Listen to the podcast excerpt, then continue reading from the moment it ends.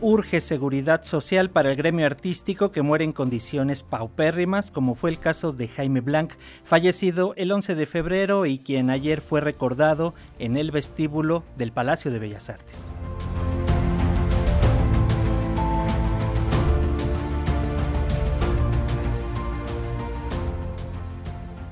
Tres cosas le dijo el bailarín y coreógrafo Jaime Blanc Zamora antes de morir en condiciones paupérrimas a su pareja Jesús Ernesto Tusi, una personal que se guardó para sí, la otra que no podía soltar la danza y la tercera un agradecimiento a las autoridades de Querétaro. De ahí que el mensaje de Jesús Ernesto Tusi ayer durante el homenaje póstumo al artista se centró en recordar la falta de atención en la que vivió sus últimos años. Y decirles que murió de la manera más horrenda,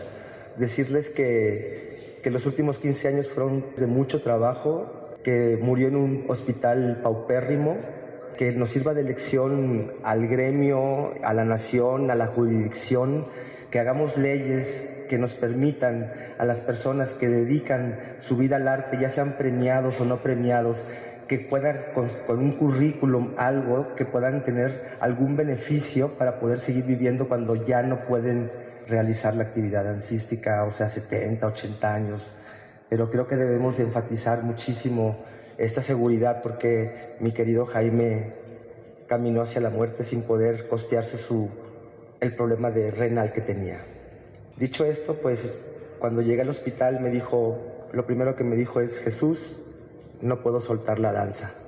Y pues fue un choque. Pilar de la danza contemporánea, discípulo de Guillermina Bravo en el Ballet Nacional de México, Premio Nacional de Danza José Limón 2003, académico y formador de nuevas generaciones, no alcanzó seguridad social, ley aún pendiente en nuestro país, confesó en entrevista posterior al acto protocolario. Yo creo que sí urge una ley que proteja al gremio artístico, sobre todo en condiciones si el hombre más exitoso, eh, celebrado en Bellas Artes con todos los honores, no tenía, no teníamos para comer. Yo esto porque me lo regaló mi hermano, pero bueno, así pasamos, pues no. Entonces yo pienso que eso es muy importante y bueno, con toda la pena del mundo tuve que decirlo que murió en condiciones paupérrimas y que estamos sin seguridad, no tenemos seguridad social ni el IMSS, algo nos debía de apoyar. Después de esas palabras, los mensajes de autoridades del gobierno federal como Lucina Jiménez quedaron en entredicho, pues mientras se recordaba como uno de los más grandes exponentes de la danza en nuestro país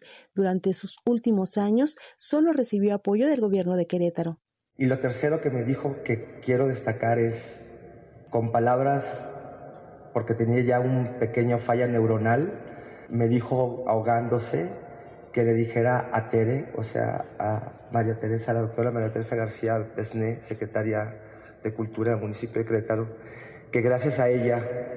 y a su equipo de trabajo, MacGregor, Saraí,